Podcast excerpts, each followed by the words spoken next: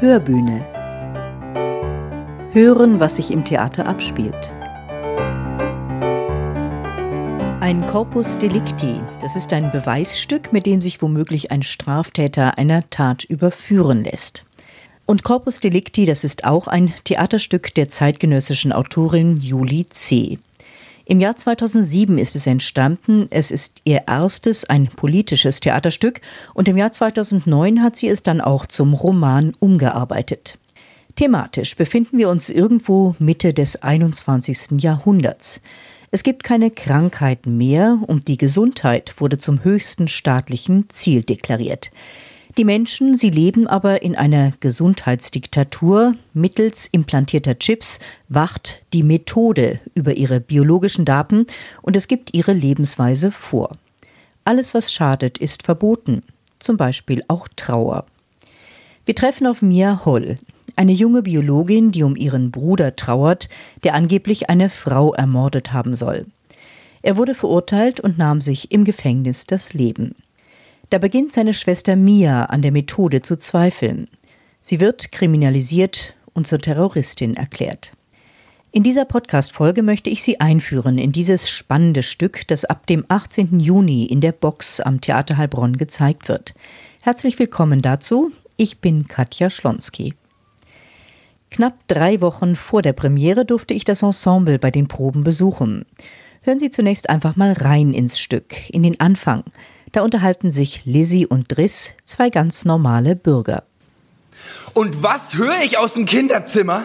Hatschi, Hatschi! Mensch, das klingt doch wie. Ja, wie ein Niesen. Ach, Quatsch. Wieso Quatsch? Na, Erkältung ist seit den 20ern ausgestorben. Oh, Dankeschön, das weiß ich selber. Aber es war doch wieder Warnung in letzter Zeit. Stand im gesunden Menschenverstand. Hat der Kramer geschrieben. Was meinst du, wie ich gerannt bin? Und was sehe ich? Sitzt meine Kleine mit dem Bengel von der Ute im Kinderzimmer und hat die Nase in der Pfeffertüte und niest wie ein Oh. Weltmeister. Oh, die haben Arzt gespielt. Klar. Und, und, und deine Kleine war die Patientin. So ist es. Aber wer fast krank geworden ist vor Angst, das war ich. das glaube ich. Cosima Fischlein, sie ist neu im Ensemble des Jungen Theaters und rufen Klischees im Dialog. Aufmerksam beobachtet von Nicole Buhr, der Leiterin und Regisseurin von Corpus Delicti. Seit wann hattest du das eigentlich als Theaterstück auf dem Schirm für das Junge Theater? Das ist ungefähr zwei Jahre her. So im Zuge dessen, dass ich allgemein auf Stückrecherche war, bin ich darauf gestoßen und fand das einen spannenden Stoff. Hätte erst gar nicht gedacht, dass wir den fürs junge Theater kriegen, weil es ja eigentlich sehr, sehr groß angelegt ist von der Besetzung her. Und dann ergab es sich aber, dass es Abiturstoff ist und auf einmal hatten wir es schneller als gedacht. Vor zwei Jahren, das heißt, es war vor Corona noch oder gerade zu Beginn dieser Corona-Zeit. Es geht ja um das Leben in einer Art Gesundheitsdiktatur, also wo das Kranke ausgerottet wird und äh, Gesundheit zur obersten Maxime erklärt wird. Hat euch diese unerwartete Aktualität, die dieses Stück dann gewonnen hat, hat die euch überrascht oder war das auch der Grund, dann zu sagen, jetzt aber gerade? Ich fand es sehr spannend, jetzt mit einem Stoff umzugehen, der wirklich so aktuell ist. Weil normalerweise macht man sich ein, anderthalb Jahre vorher Gedanken über ein Thema und kann das auch relativ frei tun. Und bei diesem Stoff war es wirklich so, dass ich dachte, ich kann mir im Vorfeld gar nicht so viele Gedanken dazu machen, weil bis wir in die Proben gehen, wird sich noch so viel verändert haben. Was ist dann von diesen Aspekten, die angesprochen werden, wirklich gerade relevant? Und ähm, es verändert sich auch immer noch. Deswegen ist es einfach sehr spannend, noch in ganz anderer Form als sonst. Kurz vor Probenbeginn kam jetzt noch ein Krieg in Europa dazu. Und das sind auch irgendwo Aspekte, die man im Hinterkopf hat jetzt beim Proben, weil es geht darum, wie sich Gesellschaftssysteme entwickeln und warum. Und wir haben ja auch im Vorfeld zu diesem Stück mit Schulklassen gesprochen. Das war auch sehr interessant, was die auch vor dem Hintergrund unserer jetzigen Situation dazu sagen.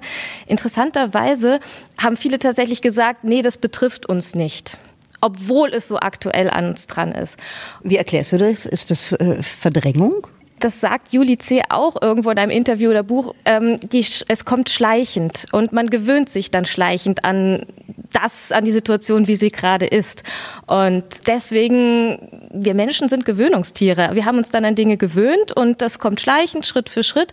Und es ist natürlich auch sehr komprimiert und konzentriert in so einem Buch oder Theaterstück. Und ja, es ist eine Mischung aus Verdrängung und einfach gar nicht so richtig realisieren, was da schon schleichend da ist. Also es sind ganz unterschiedliche Themen, die Julie C. in diesem Stück oder in diesem Roman verwebt. Gesundheitswahn, Körperoptimierung, Biopolitik, Werteverfall. Es ist ein totalitäres System, in dem sich dieses Geschehen abspielt. Was siehst du denn noch alles thematisch? Für mich ist eigentlich sehr zentral, wie gehen wir mit unseren Freiheitsrechten rum? Was sind Freiheitsrechte überhaupt? Und was sind wir bereit, mit dem Gedanken an Sicherheit eben aufzugeben? Und ich meine, ich gehöre auch zu denen, die, äh, ich bin Anfang der 80er geboren, ich, für mich war das selbstverständlich. Es gibt Demokratie, es gibt Freiheitsrechte, Männer und Frauen sind gleich, auch wenn man weiß, dass es nicht ganz so ist. Und Krieg ist weit weg, totalitäre Systeme sind weit weg. Und ich finde es sehr spannend, erstmal zu realisieren, dass es gar nicht lange her ist, dass dafür gekämpft wurde, dass wir Freiheitsrechte bekommen haben. Und äh, man vergisst es halt so schnell. Und dann so zu merken, im Zuge der Terrorbekämpfung, was da eben schon kam an Einschränkungen, im Zuge der Biopolitik, der Optimierung, was da eigentlich alles schon an Einschränkungen Einschränkungen kommt, die wir aber Stück für Stück hinnehmen. Also dieses also der Begriff Freiheitsrechte, auch wenn er sich jetzt ein bisschen romantisch anhört, das ist tatsächlich irgendwo dieser zentrale Begriff für mich. Siehst du denn im Stück tatsächlich die aktuelle politische Entwicklung zugespitzt? Ich meine, das wäre ja dann vielleicht tatsächlich auch das, was die Impfgegner beklagen, dass sie sagen, unsere Freiheitsrechte werden eingeschränkt gar nicht so sehr eine politische Entwicklung, sondern eher, wo ich selber merke, wie, wie unsere Denkstrukturen sind, dass wir ja alle auf Optimierung aus sind, dass wir auf Sicherheit aus sind. Das ist gar nicht um, ja, politisch wird das natürlich dann auch gespiegelt, aber eigentlich sind das Denkmuster, die wir auch in unserer westlichen kapitalistischen Gesellschaft einfach haben. Gibt es denn auch Phasen im Stück, wo das Publikum denken könnte, es ist doch eigentlich alles in Butter, es gibt keine Krankheit mehr, es gibt keine Schmerzen mehr, okay, wir werden zu unserem Glück gezwungen, aber was soll's? Das hoffe ich, dass es Phasen im Stück gibt, wo der Zuschauer das denkt. Da arbeiten wir auch drauf hin. Und wir beziehen das Publikum auch ziemlich bewusst mit ein. Also gerade durch diese Gespräche mit den Schülern, die so gesagt haben, nein, das ist weit weg von uns, war für mich sehr klar, ich möchte das irgendwie schaffen, das nah an unser jetziges Publikum heranzuholen. Und wir sprechen das Publikum auch wirklich an als das Publikum der Vergangenheit, weil das Stück spielt ja in der Zukunft. Und guckt mal, wie es euch da ging und uns geht's doch jetzt besser. Oder eben ein Moritz argumentiert natürlich in anderer Richtung. Moritz Holl war ein Freidenker und damit quasi ein Staatsfeind. Angeblich des Mordes mittels eines DNA-Testes überführt, nimmt er sich das Leben. Zuvor gibt es einen Disput mit seiner Schwester Mia, einer zunächst noch überzeugten Methodistin. Der Mensch, der muss sein Dasein erfahren. Der will sich selbst spüren. Im Schmerz, im Rausch, im Scheitern, im Höhenflug, in der völligen Machtfülle über die eigene Existenz über das eigene Leben und den eigenen Tod. Das, meine arme, vertrocknete Mia Heul, ist Liebe. Und du? Mein armer, verirrter Moritz Holl, du bist nichts weiter als ein kleines Kind. Deine berühmte Machtfülle endet genau dort, wo dir der Körper den Dienst versagt. Du lebst deine angebliche Freiheit auf dem Rücken eines festgemauerten Sicherheitsfundaments und merkst nicht einmal, dass es die Opferbereitschaft anderer Menschen ist, die für den Erhalt dieses Fundaments sorgt. Das nennt man nicht Freiheit, Moritz, das ist Feigheit. Cosima Fischlein in der Rolle des Moritz und Mia, gespielt von Nora Rebecca Wolf. Sie beginnt nach dem Tod des Bruders zu zweifeln und wird von Heinrich Kramer, dem Chefideologen der Methode, kriminalisiert. Eine moderne Hexenjagd. Meine Frage an Nora Rebecca Wolf. Wie siehst du dich in deiner Rolle als Mia Holl? Als eine Art Revoluzerin? Als jemand, der aufbegehrt gegen ein System? Am Anfang auf jeden Fall nicht. Also Mia ist ja eine extrem äh, systemkonforme Figur, eine, eine Biologin, die ihren Berufsweg irgendwie ganz äh, strikt nachgeht und da ja auch mit Moritz irgendwie ähm, immer wieder in Streitereien gerät, weil sie sich ähm, systemkonform verhält und er eben ja da seine eigenen Freiheiten sucht. Und irgendwann kippt das Ganze aber natürlich und sie sie bekommt einen anderen Fokus dadurch, dass herauskommt, dass Moritz eben nicht Sibylle Nagel umgebracht hat. Und da ja, entwickelt sie sich irgendwie in eine Revoluzerin, aber wir sind da auch noch gerade auf dem Weg, das, das zu finden. Ich kann das gerade also noch nicht so richtig für mich definieren, glaube ich. Die Geschichte ist ja eigentlich aufgebaut wie ein Krimi. Irgendwo habe ich auch gelesen, wie eine moderne Hexenjagd. Empfindet ihr das als, als Hexenjagd? Ja, es ist ja wirklich der Heinrich Kramer, der auch ein, ein historisches Vorbild hat in einem Mönch, der eben diesen Hexenhammer geschrieben hat, der Grundlage war für die Hexenverfolgung, der schon sehr bewusst die öffentliche Meinung lenkt, ja, Beweise, die eigentlich gar keine Beweise sind, einfach nur Fakten, die vorhanden sind, weil es eine Gesellschaft ist, die alle durchleuchtet, in die Richtung manipuliert, dass man eben jetzt interpretieren kann, dass Moritz Holl und dann auch Mia Holl Systemgegner sind, die das System stützen wollen. Also in diesem Sinne von eine Meinung in die öffentliche Meinung ganz konkret in eine Richtung kanalisieren, das ist auf jeden Fall eine Hexenjagd. Also sie wird kriminalisiert. Vor allem instrumentalisiert, was diese Widerstandsbewegung angeht. Das ist vielleicht auch noch ein wichtiger Punkt zu, zu Mia und auch Moritz, die ja beide innerhalb dieser Geschichte zum Instrument und Sinnbild dieser, ja, dieser Widerstandsläufe werden. Die Hexenjagd von Juli C. eingesetzt als zeitenübergreifendes Prinzip von Gesellschaftsbildung und Machterhalt. Chefideologe Heinrich Kramer wird gespielt von Andreas Schlegel. Seine Doktrin erläutert er im Stück so. Denn ein Merkmal ist jedem lebenden Wesen zu eigen.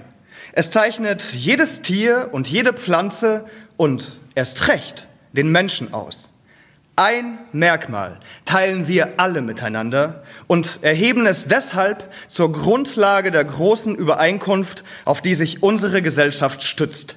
Es ist der unbedingte, individuelle und kollektive Überlebenswille. Wir haben eine Methode entwickelt, die darauf abzielt, jedem Einzelnen von uns ein möglichst langes, möglichst störungsfreies, das heißt gesundes und glückliches Leben zu garantieren, frei von Schmerz und Leid.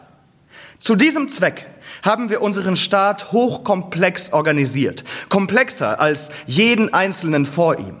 Unsere Gesetze funktionieren in filigraner Feinabstimmung, vergleichbar mit dem Nervensystem eines Organismus. Unser System ist perfekt, auf wundersame Weise lebensfähig und stark, wie ein biologischer Körper und dabei ebenso anfällig. Ein simpler Verstoß gegen eine der Grundregeln kann diesen Organismus schwer verletzen oder sogar töten. Ein totalitäres System entwickelt sich unter dem Deckmantel staatlicher Fürsorge. Besonders perfide, meint Nicole Buhr. Ich glaube, der große Unterschied ist einfach, dass sich die Methode als Wohlfühldiktatur selbst deklariert, weil sie ja sagt, oh, wir tun nur das Beste für euch und den Bürgern auch dieses Gefühl dafür gibt. Und äh, das ja auch gar nicht so offensichtlich ist. Methodenfeinde werden überwacht, aber die werden unauffällig rausgezogen. Die werden jetzt äh, nur, wenn es wirklich drauf ankommt, wie jetzt hier in dem Stück, werden sie an den Pranger gestellt. Ansonsten läuft das alles eher unauffällig ab. Wie weit spielt denn in diesem Text, in diesem Stück auch Ironie oder Sarkasmus? Wie, so, wie weit spielen da solche Dinge rein, ja? Ach, gerade die Mia Holl ist schon oft sehr sarkastisch, was teilweise dann natürlich auch ein bisschen Spaß macht. Es gibt auch ein paar humorvolle Momente. Wir haben ja auch diese beiden Figuren Lizzie und Triss, die äh, im Treppenhaus auftauchen, mit drin gelassen, um auch so ein bisschen zu verdeutlichen, es gibt auch normale Bürger, nicht nur Intellektuelle in diesem System und wie gehen die damit um? Und irgendwo, irgendwo sind es normale Menschen. Das holt es auch wieder näher an uns ran. Auch Mia, die immer mehr Fragen stellt und vom System der gesunden Lebensführung abweicht, gerät in die Fänge der Justiz. Rufen Klischis spielt ihren Verteidiger Rosentreter. Glauben Sie, dass Ihr Bruder den Sexualmord begangen hat, dessen wegen er zum Scheintod verurteilt wurde? Das werde ich nicht mit Ihnen diskutieren. Sie glauben es nicht, weil Sie ihn kannten. Ihn. Das heißt, seinen Geist, seine Seele, sein Herz, jene Dinge, die nach der Auffassung der Methode beim Umgang mit Menschen keine Rolle spielen. ich, ich fass es nicht. Gibt es noch irgendjemanden hier auf diesem Planeten, der es nicht darauf angelegt hat, seine politischen Ansichten an mir auszuprobieren? Ich würde jetzt gerne wissen, was vor Gericht passiert ist. Wir wenden uns an die nächste Instanz. Wir werden Profis mit der Sache befassen. Wir oder Sie? Was soll das heißen? Ich gebe auf. Ach, nein, ich, ich habe längst aufgegeben. Nochmal, nein, es gab von Anfang an nichts, was ich je hätte aufgeben können. In der Tat, Sie können nicht aufgeben. Haben Sie nicht begriffen, was man Ihnen heute angedroht hat? Meldung beim Methodenschutz. Die wollen eine Staatssache daraus machen, den Fall abschieben. Und das ist ganz allein Ihre Schuld. Sie müssen sich wehren.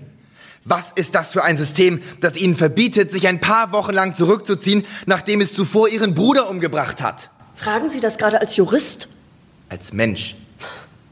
Man fühlt sich erinnert an jenen berühmten Roman aus den 80er Jahren, 1984 von George Orwell. Rufen Klischees, ich meine, ihr seid nun eine Generation, die nicht unbedingt automatisch George Orwell gelesen hat.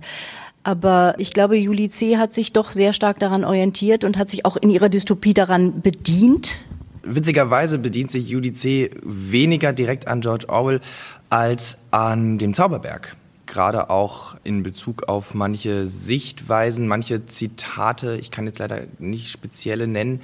Im Vergleich zu Orwell ist äh, Corpus Delicti eine ich behaupte jetzt mal, weniger brutale Dystopie, sondern es ist eher eine schöne Utopie, in die man sich da irgendwie reinbegibt, mit dem Beigeschmack von Überwachungsstaat. Denn um auch noch einen Zusatz zum System der Methode zu sagen, es ist ein Geben und ein Nehmen. Die Methode sagt, wir geben euch alles, was euch gesund macht. Ihr bleibt gesund, aber dafür bekommen wir von euch eure Daten. Also die ganze Bürgerschaft ist im Prinzip ein gläserner Mensch, weil genau jeder weiß, was für eine Blutgruppe man hat. Man weiß, was für eine Urinprobe, wie das funktioniert. Man weiß, Schlafbericht, Ernährungsbericht, muss alles Sportbericht, es muss alles fleißig abgegeben werden, damit der Staat genau weiß und überwachen kann, wer vielleicht am Rande des Krankwerdens ist und wie man dann dagegen vorgehen kann, um präventiv das irgendwie auszurotten, bevor es wieder anfängt.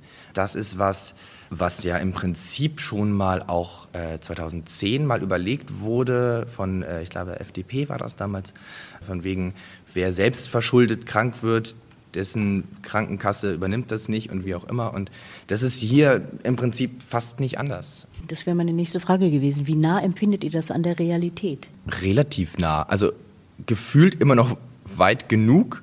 Aber also allein solche Gedanken wie, wollen wir das so einführen, dass, dass selbstverschuldete Krankheiten irgendwie, dass man das selber tragen muss und dass das nicht die Krankenkasse macht. Das ist ja schon mal was, wo man denkt, ach, das gab's schon mal. Und äh, das ist natürlich was, was relativ nah ist. Im Prinzip sind wir auch heute gläserne Menschen. Ähm, wir alle haben, also viele haben Social Media, wir alle geben uns dem hin und akzeptieren die AGBs und denken uns, ja komm, an Dritte weitergeben oder nicht, ist mir ja scheißegal. Und was wirklich passiert damit, weiß auch keiner. Aber wir alle geben ja unsere Daten freiwillig an alles. Gibt es eine Moral von der Geschichte? Was ziehen wir daraus? Oder was zieht ihr daraus? Was würdet ihr gerne transportieren wollen? Also ich kann für mich sehr persönlich sagen, dass ich viel aufmerksamer geworden bin auf diese kleinen Dinge, die eben Freiheitsrechte einschränken oder wo wir schon eingeschränkt sind, wo wir überwacht werden, aber auch wie sehr verhaftet auch in mir gewisse Denkrichtungen schon sind. Und das mal zu hinterfragen, so im Alltag, das äh, fände ich schön, wenn nicht nur ich das tue, sondern unser Publikum auch. Corpus Delicti, das Schauspiel von Julie C. in der Inszenierung von Nicole Buhr für Menschen ab 15. Ab dem 18. Juni zu sehen in der Box und dann auch in der nächsten Spielzeit als Wiederaufnahme.